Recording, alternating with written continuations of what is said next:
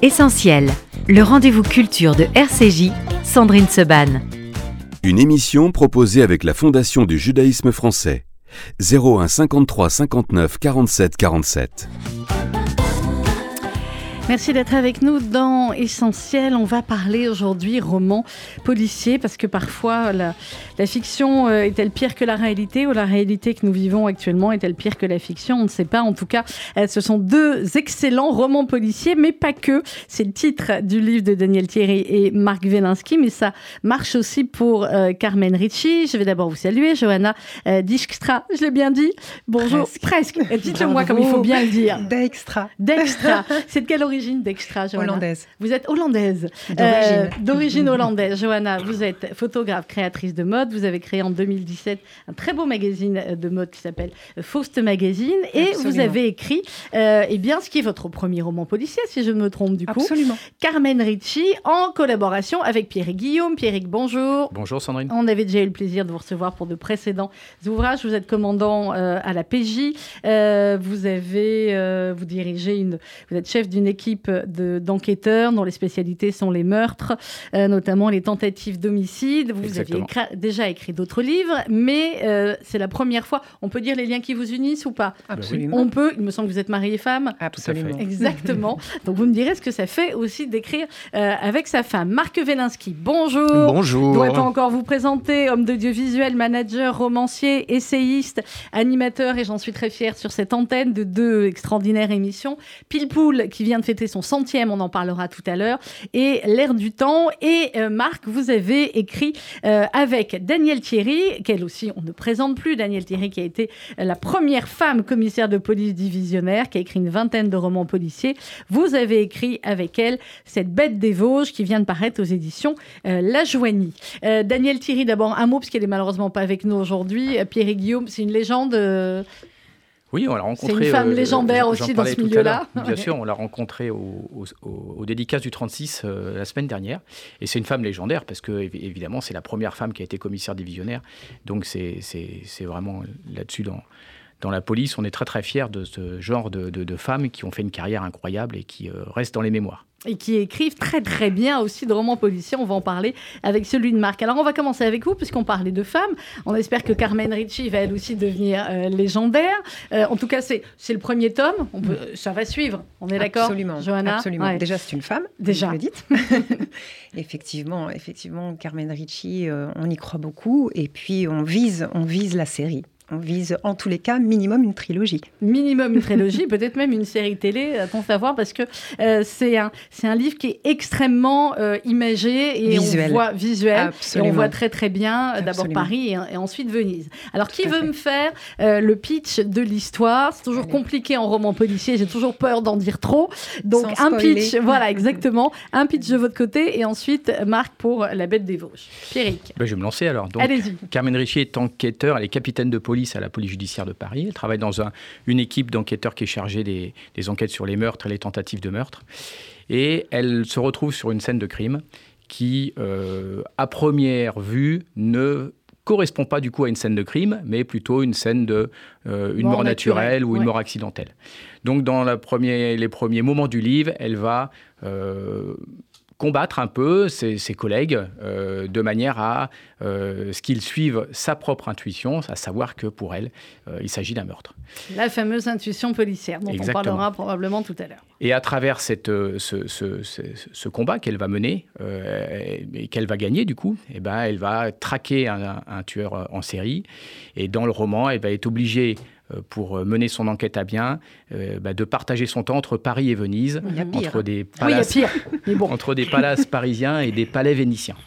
Alors la victime n'est pas, en tout cas la première victime, je ne pas dit qu'il y en aurait d'autres, mais bon, euh, la victime qu'on découvre au début du livre, euh, Pierrick et Johanna, ce n'est pas quelqu'un d'anonyme non plus. Non. Absolument. C'est une influenceuse. Alors aujourd'hui, on parle beaucoup des réseaux sociaux. Donc effectivement, on est aussi à la page et c'est une influenceuse renommée. Absolument. Alors on va en parler, on parlera de ce que les réseaux sociaux peuvent changer, enfin, qui font aussi au cœur du, livre, puisque c'est le travail de, la victime, et que peut-être l'assassin se cache dans les, dans les followers, et vous nous direz aussi, Pierre et Guillaume, de quelle manière peut-être aujourd'hui les réseaux sociaux et euh, le fait que tout le monde sait tout euh, quasiment euh, en même temps qu'une enquête peut influencer et influer sur le cours d'une enquête. Marc Velinsky, d'abord racontez-nous la, rencontre avec Daniel Thierry, comment elle s'est faite, parce que vous, vous aviez déjà écrit aussi oui, policier que j'avais adoré, je le dis, euh, qui était extraordinaire, les, précédents, tout comme celui-là. Comment vous avez rencontré Daniel Thierry et euh, cette, cette légende de la bête des Vosges qui revient? Oui, Daniel Thierry, euh, en fait, c'est mon neuvième roman, et Daniel Thierry, c'est le deuxième mhm. que nous écrivons, que nous écrivons ensemble, et on s'est, on s'est retrouvé pour le, voilà, le précédent roman. Euh, qui a été publié chez Anne Carrière il y a deux ans, qui s'appelait Mourir ne suffit pas. Mmh. Et en fait, la rencontre, elle a été très simple. On avait le même éditeur.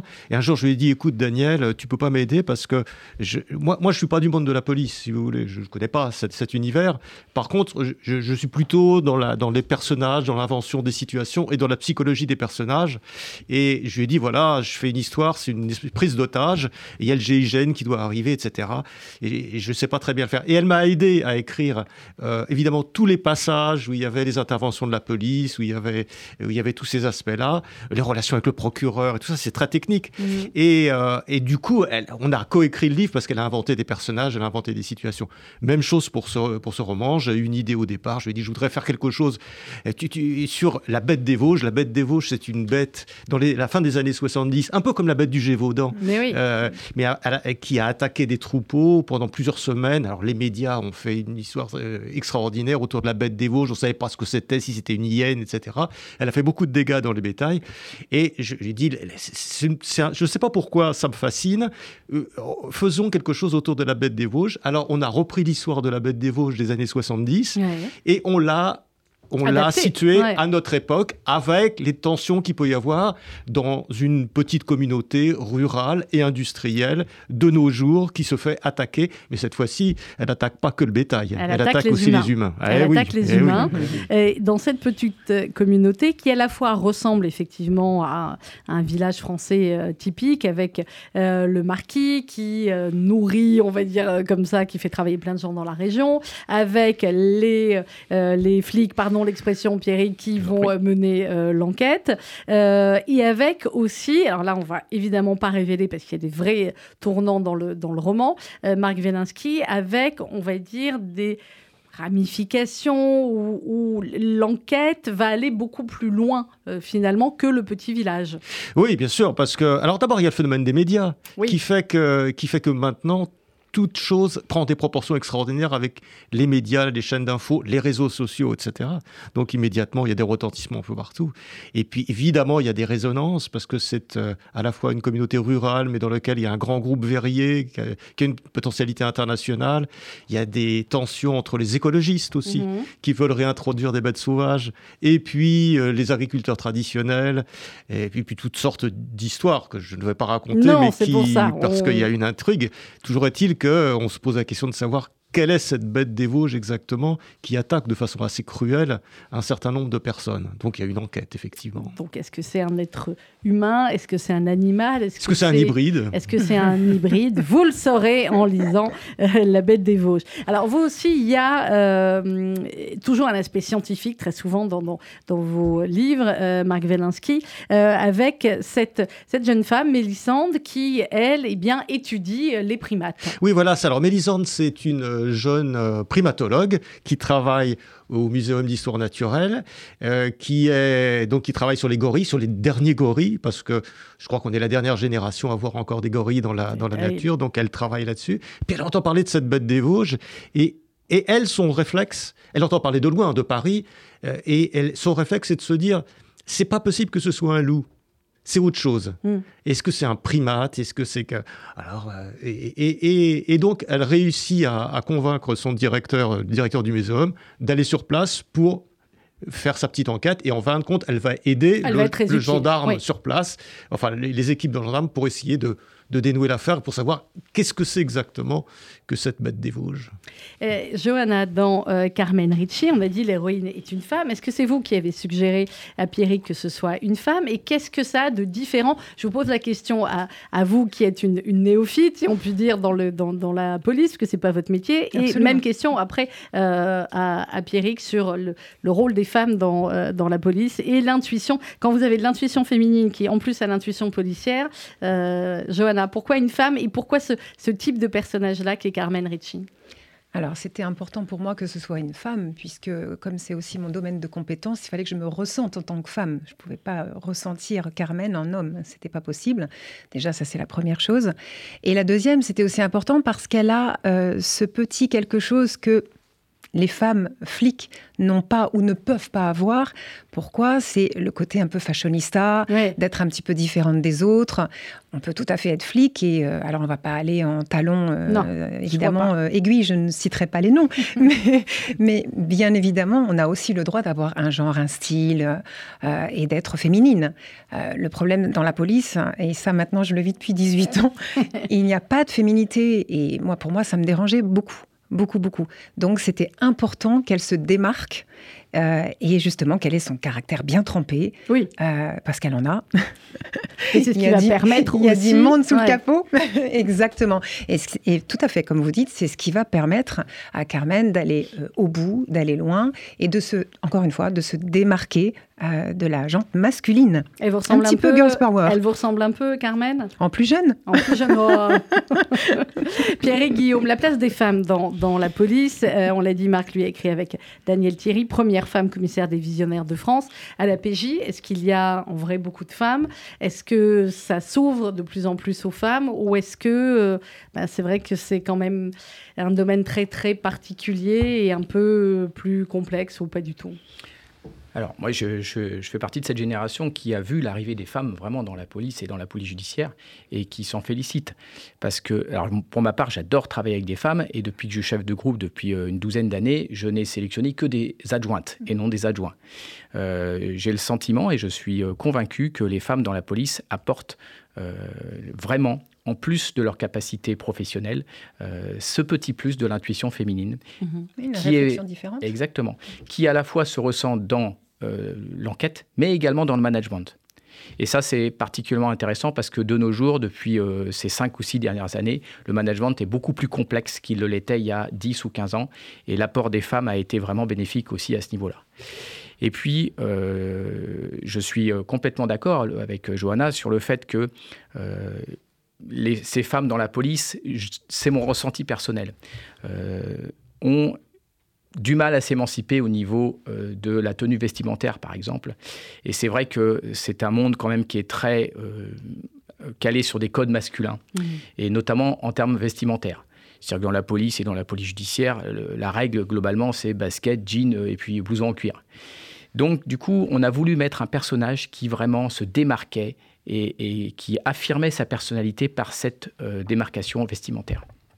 Marc Velinsky, Daniel Thierry, est-ce que vous avez eu l'occasion d'échanger, j'imagine que oui, avec elle là-dessus, sur bah, le fait qu'elle a été première femme commissaire divisionnaire et et qu'elle a ouvert finalement la voie à beaucoup d'autres femmes derrière? Oui, bien sûr. Euh, euh, elle, a, elle, a, elle a ce côté un peu euh, pionnière, je dirais, dans, dans, la police et dans la police judiciaire. Et elle a fait énormément de choses. Et, après, dans, dans, ses romans, parce qu'elle doit être au 40e roman, elle a écrit des scénarios, etc. dans, notre, dans notre roman, l'altérité, la, si je puis dire, entre homme et femme, elle est plus entre un, vieux gendarme en fin de carrière, un vieux, un vieux, gendarme vosgien en fin de carrière, à qui on la fait pas, et qui se trouve devant probablement l'énigme la plus compliquée de toute sa carrière, et c'est sa dernière parce qu'il a quelques semaines de la retraite, et cette jeune, euh, cette jeune euh, primatologue qui débarque, qui connaît pas euh, elle la Vosges, qui connaît pas la police, mais par contre qui est pleine d'intuition et, et, aussi pleine de fantasmes, il faut bien le dire. Donc, donc c'est plutôt cette opposition entre une, jeune femme et, et, un, et, un, je dirais un gendarme mûr. Mûr. Euh, avec, je voulais qu'on parle d'un de, d'un des personnages euh, principaux, en tout cas qui démarre le, livre, c'est euh, Kermer et c'est euh, le marquis.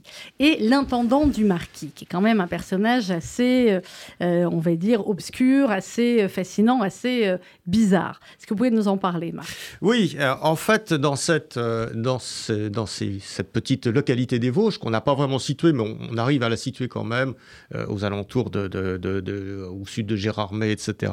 D'ailleurs, je suis invité prochainement au festival de Gérardmer. Ah bah voilà. Je ne sais pas comment les Vosgiens vont réagir euh, de, quand ils vont lire ça. Euh, mais euh, donc, cette, oui, ce, ce ce personnage. Alors, il y a effectivement un, euh, un, homme qui est un châtelain, qui a un château, qui est un descendant de nobles dans, cette région, euh, qui évidemment a une relation un peu particulière avec, euh, avec les gens qui sont là, parce que c'est à la fois un noble, c'est à la fois un grand industriel, et, il, a, il a effectivement auprès de lui un intendant qui est un, qui est un jeune homme d'origine malgache et qui a un certain nombre, qui est un peu différent des autres, parce qu'il est malgache et qu'il a il, il, il, a quelques difficultés d'intégration dans cette, euh, dans cette euh, petite communauté.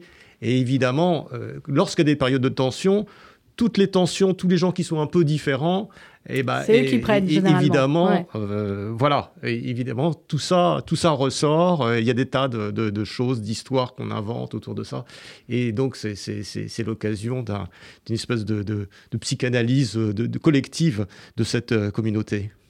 Alors Natalia, c'est la euh, victime euh, qui, démarre euh, l'enquête de Carmen Ricci. On l'a dit, c'est une star des, réseaux sociaux. Elle a plus d'un million de followers. Et donc forcément, l'enquête va se focaliser au début sur ceux qui auraient eu, comme d'habitude, hein, dans, un, meurtre, donc confirmé, Pierre et Guillaume, il y a toujours généralement un mobile, ou, sauf quand on est des barbares de terroristes, mais euh, Alors, normalement, toujours, en fait, il y a toujours un mobile on, ou pas on le, met, on le met dans le Carmen, je, je, je, on en a parlé en fait. Hein. Et souvent, je me référence à un, un auteur euh, qui a écrit un livre qui s'appelle Baltimore, qui est David Simon. Et mmh. tout le monde connaît David Simon parce qu'il a coécrit ou il a scénarisé une série qui s'appelle Sur écoute, qui a très bien marché mmh. en France. Et David Simon, il a écrit ce livre euh, Baltimore euh, suite à euh, un passage qu'il a eu à la brigade criminelle de Baltimore pendant un an. Il a suivi les, policiers. Et dans son livre, qui est vraiment pour moi la Bible de, des réflexions sur euh, l'enquêteur de la police judiciaire, dans son livre, il explique que euh, il ne faut pas chercher parfois le mobile. Parce que parfois, il n'y en a pas du mobile. Mmh. Il faut chercher euh, le comment ça s'est passé plutôt que pourquoi ça s'est passé. Et ça, on peut, on l'explique. Ça, on voit, son... oui, dans le début, parce que finalement, je crois que c'est une des, des, premières phrases, elle, elle fait attention à l'environnement, en fait. Donc ça, l'environnement d'un meurtre, c'est le comment ça s'est passé. Exactement. Le mmh. comment ça s'est passé. Est-ce qu'on peut trouver un élément matériel, par exemple, comme une arme, comme euh, euh, un tesson de bouteille, ou qui peut faire penser à un meurtre. Et, et souvent, d'ailleurs, on, on, arrive à résoudre des meurtres sans en connaître au départ le mobile, et le mobile vient petit à petit, soit au fur et à mesure de l'enquête, soit il s'éclaircit à la fin de l'enquête. À l'inverse, vous pouvez avoir des meurtres qui sont résolus grâce au mobile. Donc mmh. tout, tout, tout, est possible en fait. Voyez? Et donc là, euh, Johanna, Carmen, enfin Natalia, euh, la, la, la, victime dès le début, on va se focaliser aussi sur euh, eh bien, ses, ses, followers, mais elle en a un million, donc c'est pas simple. Bah, son univers entier, en fait, hein, en quelque sorte. Alors effectivement, de toute façon, elle va passer par les réseaux sociaux parce que c'est une évidence, mais elle va après faire l'effet entonnoir, c'est que petit à petit, elle va trouver des petites choses que je ne peux pas dire parce que sinon non. on va spoiler. sinon voilà. Donc... Et effectivement, elle arrivera. Pas spoiler, divulgacher. Divulgacher. Ah. J'aime bien ça. Divulguer. Divulgacher, c'est joli. Oui. Divulgacher. J'aime beaucoup, je la ressortirai. elle n'est pas brevetée, ça va.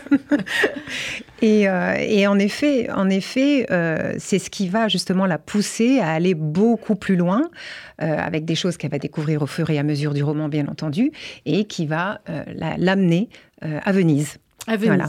Parce que dans, dans vos deux euh, romans, dans Carmen Ricci, dans La Bête des Vosges, euh, l'environnement le, est extrêmement important. Mm -hmm. euh, vous, on est d'abord à Paris, qui est très très bien décrit. J'ai demandé à, à, ma jeune stagiaire américaine, Eva, aussi ah, de super. lire, et je crois que ça lui a inspiré hein, plein de choses sur, sur Paris. Et ensuite Venise. Et chez vous, Marc Wielinski, c'est ces Vosges, euh, où on a l'impression, bah, pardon hein, pour les habitants des Vosges qui nous écoutent, mais euh, il fait pas très beau, c'est un peu étouffant, c'est Voilà quoi. C'est un microcosme. c'est normal, hein, on est, c'est un roman ah non, mais moi, attendez, je, vais vous mettre à l'aise, Sandrine. Moi, j'adore les Vosges. Je trouve que c'est un, un, endroit absolument magnifique. Mais il peut y avoir, euh, euh, c'est un paysage qui peut être euh, très inquiétant. Donc c'est un décor extraordinaire. non seulement la bête des Vosges a vraiment existé dans les Vosges, mm. mais c'est aussi un décor qui, qui, a, qui a un côté qui peut avoir quand il fait pas beau, etc. À cette période de décembre et tout, ça peut être euh, quand même euh, extrêmement impressionnant, ces paysages des Vosges. Donc c'est un bon décor pour un thriller. C'est un bon décor pour un thriller, avec un petit chouïa quand même de, euh, de fantastique, en tout cas tant qu'on ne sait pas qui est cette bête, parce que elle est censée exister depuis très très longtemps. Donc, Alors effectivement, on est, on est quand même toujours à la limite du fantastique, parce qu'on se pose beaucoup de, beaucoup de questions. Mais ça, c'est le cas de toutes, de toutes ces légendes de bêtes dévorantes. Mm. La bête du Gévaudan. Mais il n'y a pas eu que la bête du Gévaudan, il y a eu la bête d'Orléans, il y a eu, il y a eu 5000 j'ai beaucoup étudié la question, parce que ça me passionnait. Il y, a eu, il y a eu 5000 occurrences depuis le Moyen Âge de bêtes dévorantes, parfois réelles, parfois fantasmées, qui, qui sortaient et qui dévoraient des gens, etc. La bête du Gévaudan, elle a fait 30 ou 40 victimes quand même, etc. Et ça a duré longtemps. Mhm. Et il y avait un côté magique, parce que les arquebusiers du roi, à l'époque de Louis XV, disaient, mais on tire dessus et elle meurt jamais. Donc, il y avait tous les fantasmes autour de qu'est-ce que c'est un loup-garou, un machin, etc. Et, voilà, c'est ça qu'on a voulu un petit peu peindre. Donc, oui, on, frise, toujours, euh, on frise toujours le fantastique. Hmm. Absolument. Ça, vous avez jamais eu à faire. Pierre Guillaume, ça fait combien de temps que vous êtes chef à la PJ ou que vous êtes à la PJ je suis entré à la PJPP en 2003, mais avant j'étais à la DCPJ depuis 2000, donc ça fait 23 ans que je suis à la police judiciaire. Quoi la DCPJ La DCPJ, c'est la direction centrale de la police judiciaire, qui est, qui est, basée place Beauvau et qui représente la police judiciaire sur toute la France. Et la PPPJ, c'est la même chose pour Paris. D'accord. Donc, vous n'avez jamais eu affaire à des cas comme ça? Non, on n'a jamais affaire à des cas comme ça. Sur Paris, il y en a un petit peu moins. Euh, je voulais vous poser une question sur, parce qu'il y a des moments très émouvants aussi dans le dans, le, dans Carmen Ricci, notamment le moment où euh, eh bien, euh, la personne enfin, doit annoncer à la famille des victimes, effectivement, à la famille de, de euh, qu'elle est décédée.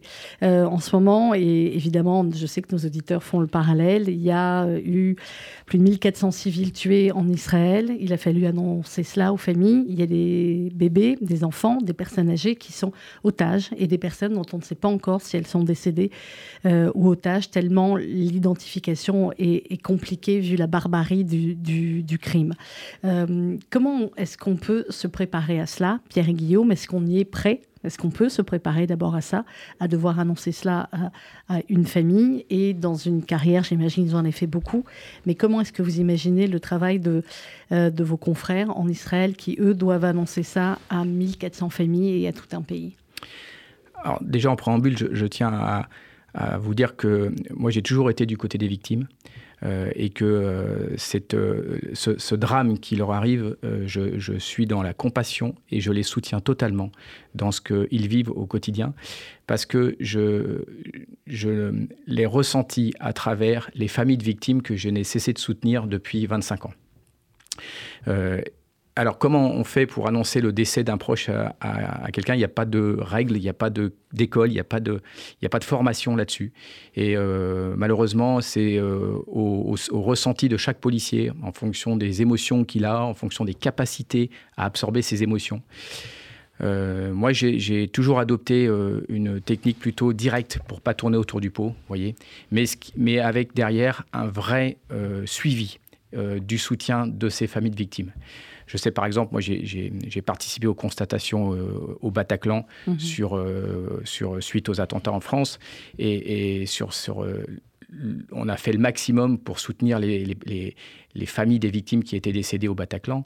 Et par exemple, on les a reçus au travail, on a gardé des contacts avec eux, on a gravé des médailles au nom de leurs enfants, des médailles de la brigade. On, a, voilà, on, a, on a fait des événements euh, je suis allé les soutenir quand ils ont témoigné euh, au, procès. Vous voyez, mmh. ce genre de choses. Mmh. Donc tout ça, c'est euh, un travail qui est très méconnu d'ailleurs du policier, en Mais fait. Hein. Mmh. Mais il faut, faut, savoir qu'il y a beaucoup de policiers, et je suis sûr qu'en Israël, ils font la, même chose. Il y a beaucoup de policiers qui sont là, présents aux côtés des familles. Et effectivement, on l'explique un peu dans Carmen Ricci, puisqu'il y a une scène où elle doit annoncer le décès de, de sa, de, à la mère de, donc de Natalia Bolkov. Donc c'est pour moi, il, est, il apparaissait évident qui je, voulais montrer en fait mhm. que cette partie du policier, elle est aussi, elle fait partie de notre métier. Johanna euh, Pierre-Guillaume nous explique comment lui, en tant que chef de l'APJ, soutient les victimes. Vous, en tant que femme de chef de l'APJ, on fait comment pour soutenir euh, son mari qui est confronté à, cela tout le temps, dont on sait que c'est le travail, évidemment? Euh, comment on fait? Alors j'ai fait le choix de me marier à un flic, hein, donc de toute façon, c'est pour le meilleur et pour le pire. Mais il y a différentes catégories, si vous me permettez, de flics. Absolument, absolument. Ben, je, pense que ça a été, euh, c'est, alors c'est naturel de toute façon. Euh, moi, je le soutiens énormément. Euh, je m'intéresse beaucoup à son métier. Je lis parfois ses procès-verbaux. Je l'aide quand il est aux assises, quand il passe aux assises. je fais la méchante juge et je l'interroge. Donc comme ça, j'ai l'impression aussi que j'ai ma part euh, de responsabilité à l'aider, parce que comme il m'aide aussi beaucoup au travers de mon magazine. Donc, euh, il y a un échange, en fait. Mm. Il y a un véritable échange. Et en effet, euh, on est confronté malheureusement aujourd'hui à, des, choses tellement sordides. on ne pense pas justement aux policiers. On a l'impression qu'ils font leur métier, donc c'est leur métier, donc bon, bah voilà. Ok. Mais ils ont un cœur aussi. Ces gens-là, c'est un cœur. Moi, je sais que des fois, ils rentrent il est euh, lessivé, il est euh, éreinté, il est euh, complètement attristé par ce qui se passe. Donc j'ai aussi, moi, du coup, en tant que femme de flic, cette part donc de, le motiver aussi, de lui parler de, de Carmen Ricci, par exemple. par exemple, ou d'autres choses, ou de mode, ou de, ou votre magazine. Exactement, enfin, en tous les cas, de le changer d'univers. Parce que ça reste quand même un univers sombre. C'est justement ce qu'on a voulu changer dans Carmen Ricci. c'est cet univers qui est tellement sombre. Euh, évidemment, on parle de, on parle de mort. Donc, on ne peut pas dire que c'est positif de toute façon. Donc, Carmen Ricci, justement, c'est ça. C'est vraiment il y a, Paris, il y a la beauté de Paris, il y a la beauté de Venise. C'est un univers totalement différent. Absolument. Euh, Marc Vélinsky, qu'est-ce qui vous a incité, vous, qu'est-ce qui vous a intéressé ou amené vers le roman policier Vous écrivez beaucoup d'autres choses, euh, des essais sur comment va ce monde, mais euh, voilà, moi j'avais lu, j'avais lu le, le, Blue Velasquez et le syndrome de Croix notamment, qui étaient, qui étaient géniaux. Euh, qu'est-ce qui vous a amené vers là?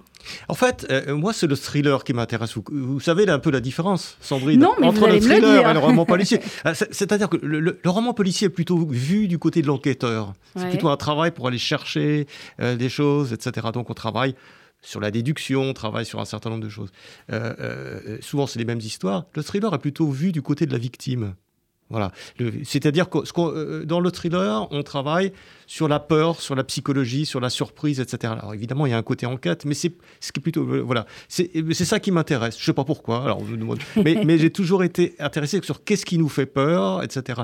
Et là, effectivement, la bête des Vosges pose une question parce qu'en dehors du fait qu'il y a cette bête, elle existe ou pas, et qu'il y a cette enquête et qu'elle tue du la monde, la question de l'animalité et de la cruauté euh, qui est en nous. Parce qu'en fin de compte, c'est ça la question. On projette sur des bêtes extérieures, euh, sur des bêtes dévorantes. Ce que nous, on est capable de faire. quelque chose que nous, nous, en tant qu'humains, peuvent être capables de faire. Et ça, effectivement, l'actualité donne des exemples tout à fait marquants de savoir qu'est-ce qui peut pousser jusqu'à euh, cette cruauté. Peut-être pas cette animalité, cette cruauté, parce qu'il n'est pas sûr que les animaux soient cruels. Enfin, c'est une grande question philosophique depuis, depuis toujours. Et, c'est un des ressorts, effectivement, de, de, de ce livre qu'est-ce qu'on fait de cette zone d'ombre euh, de, l'animalité qui est, qui est en nous? Eh, cette zone d'ombre, euh, Pierre et Guillaume, vous, vous la posez, j'imagine, à chaque fois que vous voyez euh, un homicide. Est-ce qu'au bout de tant d'années à la PJ, vous, on garde espoir en l'être humain? On est comment? Philosophiquement parlant finalement, puisque Marc nous posait la question. Même si, comme disait euh, Johanna, l'univers de l'enquêteur criminel, il est plutôt sombre, parce que vous passez d'une scène de crime à l'autre, ou d'une sans passer par une scène de crime, il y a des... Il y a des je travaille sur des enquêtes où les, les gens ne sont pas forcément décédés, en fait. Mhm. Euh, mais du coup, vous êtes dans un univers où vous voyez des gens qui sont, euh, qui sont, dont l'entourage a été gravement blessé ou blessé, et voilà. mais bizarrement, moi, j'ai toujours cru en l'humain j'ai toujours resté positif. J'ai toujours allé de l'avant. Et c'est ce qui fait que j'ai jamais eu, euh, je pense, d'impact psychologique, mhm. euh, parce que j'ai toujours considéré que la résolution d'une enquête, vous savez, plusieurs fois j'ai discuté avec les familles des victimes, et quand je vois les larmes de ces gens-là, à la fois au départ de tristesse, mais ensuite de remerciement, mhm. quand vous avez résolu une enquête qu'on n'aurait jamais voulu avoir à résoudre, parce qu'on ne peut pas dire qu'on on fait ce métier parce qu'on aime bien travailler sur des meurtres, parce que ça engage le décès des personnes. Mais une fois que les meurtres ou les tentatives de meurtre se sont déroulés, vous ne pouvez pas savoir la satisfaction personnelle que l'on a de s'approcher au plus près de la vérité et de proposer cette vérité à la fois à la justice et aux familles des victimes. Et ça, c'est quelque chose qui est porteur et qui, et qui vous rend positif au quotidien. On va marquer une petite pause musicale et on va se retrouver juste après avec mes invités. Marc Velinski, La Bête des Vosges, c'est aux éditions euh, La Joigny, même la couverture, elle fait peur. Et avec Johanna Dijkstra et Pierre et Guillaume, Carmen Ricci, c'est Le Mystère Révélé, c'est aux éditions Mazarine. À tout de suite.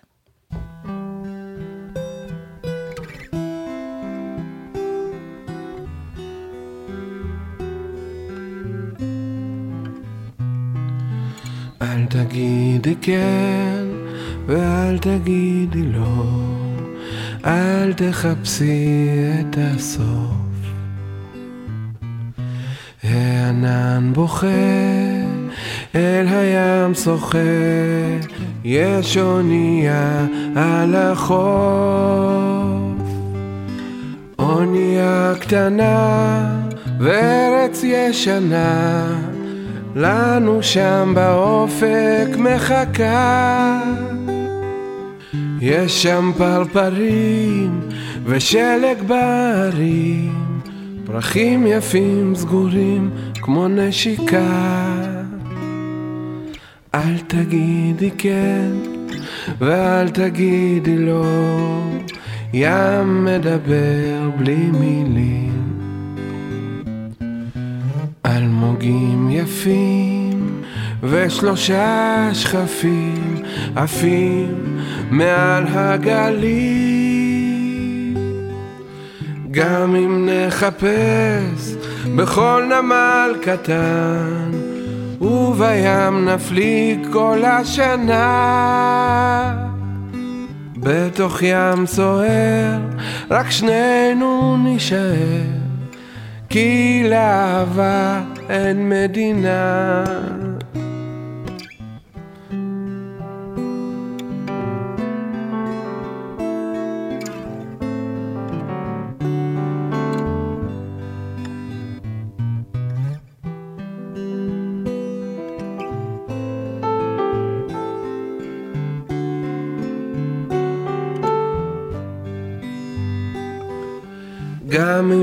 נחפש בכל נמל קטן, ובים נפליג כל השנה. בתוך ים סוער, רק שנינו נישאר, כי לאהבה אין מדינה. Merci d'être avec nous dans Essentiel. On parle ce matin de deux romans policiers, de thrillers, comme dit Marc Velinsky.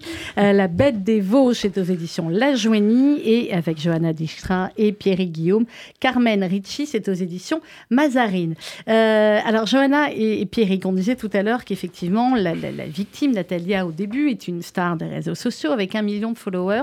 Je voulais vous faire réagir tous les trois sur effectivement euh, eh l'évolution des euh, enquêtes policières. Si j'imagine que comme nous, forcément, vous étiez fan de, certaines enquêtes policières à la télé, que ce soit Commissaire Moulin, que ce soit Véronique José. Enfin bon, il y, en a, il y en a eu plein. Colombo, bien évidemment, puisque Pierrick, comme lui, vous parlez tout le temps de votre femme.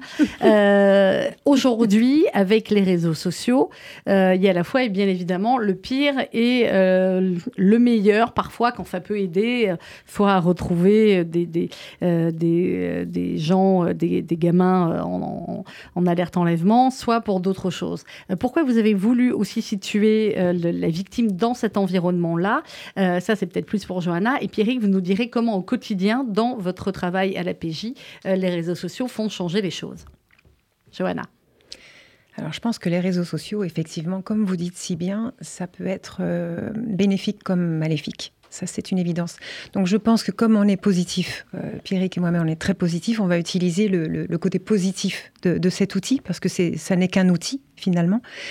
Et, euh, et, au travers de cet outil-là, moi, je sais que Pierrick, pour d'autres enquêtes qui n'ont rien à voir avec euh, Carmen Ricci, mais je suis, je suis tuyautée, j'ai beaucoup d'enquêtes dans la tête. Mm.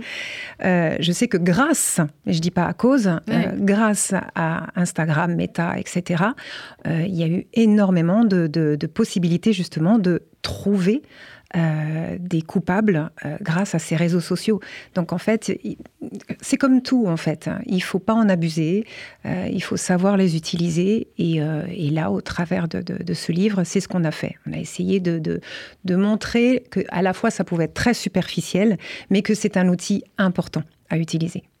Pierre Guillaume, comment ça a changé depuis quelques années l'utilisation des réseaux sociaux et, euh, l'avènement aussi parfois d'une... Avant, il n'y avait que la presse écrite et un certain magazine euh, qui s'intéressaient, qui faisaient des gros titres, etc. là-dessus. Maintenant, il y a aussi certaines émissions de télé qui vont beaucoup là-dessus et parfois, on est juste halluciné de se dire, il y a une enquête qui est en cours, il y a un meurtre et on a un avocat ou on a euh, quelqu'un qui à la télé raconte quasiment mot pour mot l'enquête. Ça vous rend dingue, ça, ou finalement, ça peut vous aider parfois?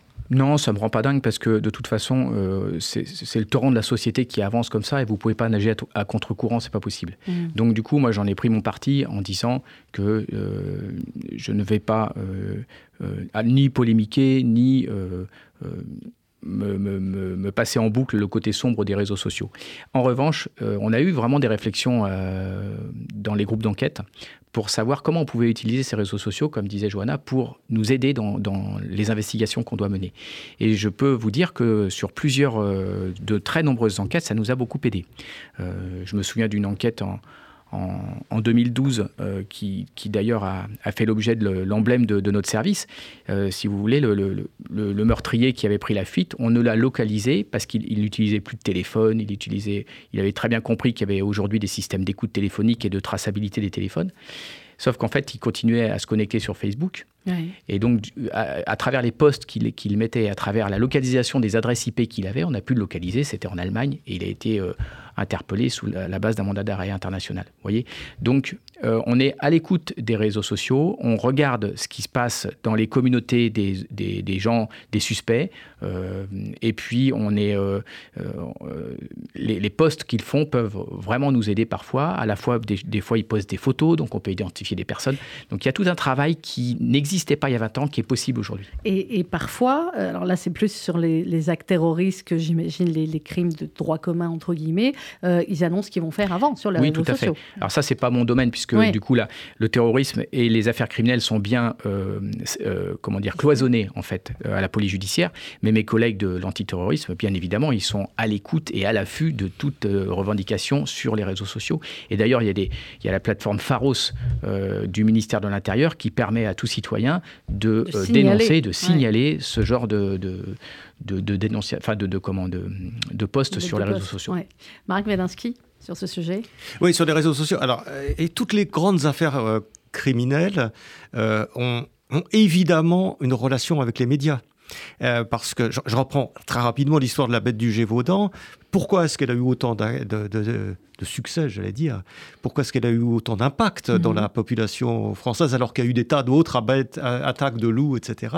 C'est parce que vous étiez au moment du développement du journalisme à l'époque de Louis XV à Paris et qu'il y a des journalistes qui se sont dit génial, ça va faire peur à tout le monde. Ils sont venus, ils ont envoyé des, correspondants dans le Gévaudan. Alors là-bas, les gens ont commencé à raconter des histoires parce que ça, les a valorisés.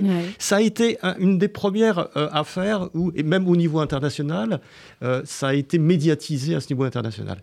Maintenant, ce qui se passe, et ce qu'on a voulu faire dans ce, dans ce livre, La bête des Vosges, c'est qu'il y, y, a une couche supplémentaire qui n'est. Il y, a, les journaux, il y a la télé, etc. Mais il y a les réseaux sociaux. Et la caractéristique des réseaux sociaux, c'est que l'information va à une vitesse euh, très rapide avant d'être vérifiée. Et donc que la fausse information, le fantasme, etc., se répand à des millions d'exemplaires avant même que vous, euh, Sandrine, euh, ou les, journalistes comme vous, aient fait le travail d'investigation nécessaire pour vérifier. Donc vous, vous êtes, voilà, vous êtes débordé par des choses qui ne sont plus des informations. Et, j'ouvre une parenthèse. Je recommande rarement d'écouter une autre radio que la nôtre, mais l'édito de Philippe Val ce matin sur Europe 1 était absolument remarquable sur le fait que parfois certaines fake news plaisent plus à certains politiques et, journalistes et que du coup ils s'en contentent très bien. Euh, Marc Velinski dans La Bête des Vosges, il y a un moment donné, effectivement, où, Mélissande, qui est, qui est, un chercheur aussi, dit ça, et je voulais vous faire réagir tous les trois là-dessus. elle dit La jeune femme ne désarmait pas, décidément, comme beaucoup de chercheurs. Elle croyait sans doute que le diable se cache dans les détails et qu'il fallait tout explorer, absolument tout, qu'on soit confronté à une énigme scientifique ou à une énigme policière. Alors comme mm. vous êtes aussi beaucoup, Marc, dans, les, dans la science, les énigmes scientifiques, là, c'est un peu un mélange de tout cela, mais il faut tout explorer. Oui, il faut tout explorer. Et là, vous avez, euh, vous avez quand même euh, des, indices qui sont parfois contradictoires. Et à un moment donné, euh, on arrive à, recollecter l'ensemble. Mais il y, a, beaucoup de choses. Donc, l'exploration, le, le, diable est dans le détail, parce qu'il peut y avoir un détail qui fait que un innocent peut être euh, un coupable. Alors qu'il y a des milliers de choses qui vont aller dans le sens de la culpabilité, et eh ben, il y a une chose qui va faire que cette personne-là n'est pas le coupable, mais il est innocent. Et si vous ne la prenez pas en considération, vous pouvez simplement passer à côté de la vérité. Pierre et Guillaume, là-dessus, est-ce qu'il y a un moment justement où on se dit, à la manière de l'autre commissaire, bon sang, mais c'est bien sûr, c'est lui, ou est-ce que c'est une accumulation de petites choses Et qu'est-ce qui se passe au moment où dans votre tête ou dans la tête de vos enquêteurs, on trouve Et on est sûr? Alors, quand on, trouve et qu'on a la confirmation après, euh, c'est ce qui se passe dans nos têtes, c'est une immense joie. Mais effectivement, je rebondis. le, diable est dans les détails, c'est exactement ça. Dans chaque enquête, la particularité d'un bon enquêteur, c'est d'aller jusqu'au bout des choses et d'être créatif pour essayer d'orienter son enquête dans une certaine direction ou plutôt une autre. Euh, avoir de l'ouverture d'esprit et tout ça. Mais, mais effectivement, et on le met dans Carmen Ricci, puisque dans Carmen Ricci, l'enquête sur euh, plusieurs meurtres, du coup, euh, tient sur quelques détails. Et jusqu'à la fin, jusqu'à la dernière page, mmh. on ne sait pas qui ni comment. Et même les enquêteurs n'ont aucun élément de preuve jusqu'à la fin du livre. Et tout tient dans ces petits détails. Et effectivement, à travers ce livre, j'ai voulu, et puis euh, avec Johanna, on a, on a voulu euh, sensibiliser le lecteur sur le fait qu'une enquête criminelle, c'est complexe que parfois vous avez euh, une logique d'enquête qui vous permet de peut-être vous orienter vers un, suspect, mais qui au final ne va pas être coupable. Mmh. Et il faut savoir se remettre en cause et il faut savoir euh, vraiment euh, avoir cette capacité à aller jusqu'au bout dans tous les secteurs et les orientations de l'enquête qu'on donne. Euh, oui, Marc. je veux juste ajouter quelque chose. Parce que le côté jouissif dans le, dans le polar ou dans le thriller, parce que c'est quand même d'abord un divertissement, même si on a peur, il hein, faut dire que c'est quand même quelque chose qu'on prend pour divertir. C'est que, et, et, le côté jouissif aussi quand on l'écrit, c'est qu'on a tous ces, tous ces ensembles d'éléments de, qu'on met en place. Et les choses sont pas en place, comme un kaléidoscope, elles sont jamais en place. Et là, par exemple, dans le, dans le mien, je ne dirais pas, mais à la fin, c'est le Major Unbo qui a une intuition. Il voit un truc, il a... Et d'un seul coup, toutes les choses se remettent, se mm. remettent. Tout ce qu'on pensait absurde, incohérent, contradictoire, deviennent, deviennent un ensemble cohérent. et là, ah, moi j'ai jamais été enquêteur, mais en tant que... Ah, vous fait un bon enquêteur. je mais, mais en tant qu'écrivain, c'est ça la jouissance aussi. C'est alors nous on le sait dès le début, évidemment. Enfin, pas toujours d'ailleurs. Mais, mais, mais quand il y a le truc qui fait que d'un seul coup, tout, tout prend une cohérence. Et ça, je pense mm. que pour un enquêteur, ça doit être extraordinaire parce que les détails qui n'expliquaient pas, eh ben, il se met à les expliquer. Voilà. Comme quand on découvre une maladie ou quand on découvre une théorie physique en se disant ah voilà, je suis en train d'expliquer ça. Johanna, on a parlé de, Carmen Ricci. Il y a beaucoup d'autres personnages aussi qui gravitent autour d'elle. Il y a Michael qui est son, son coéquipier. Mhm. Euh, qu'est-ce qu'on peut dire? Il y, a, il y, a, un certain Casanova qui arrive aussi dans le, dans le, dans le roman. Je sais pas jusqu'où. Euh, je vous laisse après dire ce que vous voulez là-dessus. Venise, Casanova, tout ça. C'est vrai que l'un va avec l'autre, du coup. Euh, bah, c'est justement un petit peu le, le, bah, nœud du problème, si on mm. peut dire cela comme ça. Euh, Casanova, effectivement, apparaît. Alors, il apparaît surtout au travers de détails, encore une fois, les fameux détails qui viennent petit à petit mettre la puce à l'oreille à Carmen et elle va se rendre compte que a priori, ce serial killer euh, se part de ce mythe historique pour arriver à ses fins. Mhm, vous en saurez plus en lisant. Exactement. Ça va suivre. Vous avez déjà écrit la suite de Carmen Ricci ou oh, pas On a bien commencé. On a bien, bien commencé. C'est notre éditrice qui va être ravie. Bah, j'espère bien qu'elle va être ravie. Euh, Marc Wielinski, on, devait vous recevoir plus longuement pour parler des, de la centième de notre émission euh, euh, sur RCJ, de votre émission Pile Poule.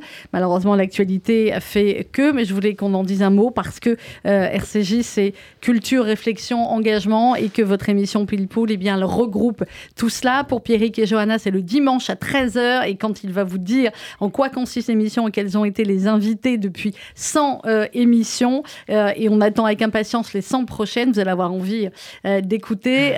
Marc, 100 pile poule, ça donne quoi Oui, alors dimanche, effectivement, c'était la centième émission. Alors on va expliquer peut-être à Pierrick et Johanna parce que pile poule, c'est un mot en hébreu. Et on va vous expliquer ce que c'est le pile poule. Le pile poule, c'est le poivre en fait, et, à l'origine, et c'est aussi la discussion l'échange. Euh, certains diront le pinaillage, mais, mais, mais, là, ce n'est pas, pas le, cas. Enfin, c'est la discussion talmudique, en fait. Et, et là, j'invite toutes sortes de gens. J'invite à chaque fois un invité euh, qui m'inspire. Donc, c'est, ça peut être un sociologue, un économiste, un philosophe, euh, un historien, euh, rarement des romanciers parce que c'est plus difficile, mais enfin des gens qui ont des thèses, qui ont des idées, etc. Et à partir de ce livre, parce qu'on était très proche des livres, par l'échange, justement, on, rentre et j'essaye de le pousser dans ses retranchements. Effectivement, on est arrivé à la centième émission. Félicitations. on a eu, on a eu des, des gens, c'est tout, donc tout, on a eu des gens aussi différents que euh, ouais, Franck Ferrand, euh, Michel Maffesoli, euh, Philippe Guillemont, Franck Lobvet, Olivier Babot, voilà, Raphaël Antoven, Charles, Charles Pépin, Alain Minck, enfin voilà. Et c'est voilà, une émission très proche. Alors, je crois que le succès de l'émission vient du fait qu'il n'y a plus beaucoup d'émissions dans le plaisir de l'audiovisuel français qui est autour d'un livre où, où, pendant une heure on discute vraiment à fond où on, a le temps d'aller de, d'aller à fond sur les thèses, etc. On n'est pas coupé par euh, voilà, des publicités, etc. Euh, pas encore, en tout cas. Je vous le confirme. Et donc, et donc euh, et, et, et, il n'y a plus beaucoup de, effectivement, de ces émissions euh, de ce type-là. C'est pour ça que les, gens viennent, euh, viennent avec, euh, avec. Et que vous êtes en tête des audiences sur RCJ, des émissions les plus écoutées. Et, c'est plus que mérité parce que voilà, c'est des émissions que qu'on aime faire et qu'on souhaite sur cette antenne, des émissions où on prend le temps et où, où on réfléchit, ce qui ne peut faire que du bien dans, dans ce bas monde. Est-ce qu'il y a une suite? Alors peut-être pas La Bête des Vosges, Marc, mais est-ce que vous pensez déjà avec Daniel Thierry, un autre livre? Ah, Honnêtement, on a, on a chacun des projets séparés pour le moment, mais il y en aura, ça va revenir. Après, mais on force pas. Il faut que ça vienne, il faut qu'on se parle, et puis à un moment donné, on, refera quelque chose ensemble. Voilà. Daniel Thierry, première femme commissaire de police divisionnaire, et Marc Velinski, La Bête des Vosges, roman policier, mais pas que. Euh, ce que vous allez voir, ça, ça, ça élargit drôlement, et ça m'a évidemment, vous nous avez bluffé et surpris avec la suite. Euh, c'est aux éditions La Joigny avec la chouette couverture. C'est important de couverture hein, en roman policier, thriller. Voilà. Et euh, Johanna euh, Pierrick Guillaume, Carmen Ricci, Le mystère révélé, c'est aux éditions euh, Mazarine. Johanna, un mot sur votre magazine, un peu de, beauté dans ce bas monde, ça peut nous faire du bien aussi. Ah bah Faust, c'est en kiosque, c'est en abonnement, c'est comment? Alors, c'est un magazine de niche, en mhm. effet, donc qui est dans certains kiosques, une petite cinquantaine de points de vente. C'est un, c'est un ciblé et c'est un haut de gamme et, et c'est du rêve. Absolument. Ben c'est du rêve, c'est de l'intemporel, c'est voilà, c'est tout ce dont on a besoin, surtout aujourd'hui. Clairement. merci beaucoup à tous les deux. Merci, euh, Pierre Guillaume, merci. Marc. Euh, dans quelques instants, à 12h, vous allez retrouver le journal présenté par euh, Elsa Pariente et l'ensemble de la rédaction avec de nombreux directs d'Israël. Et puis à noter, demain, invité exceptionnel du journal, l'ancien président de la République, François Hollande, sera avec nous en direct et en studio au micro de Valérie Nataf. Très bonne journée sur RCJ.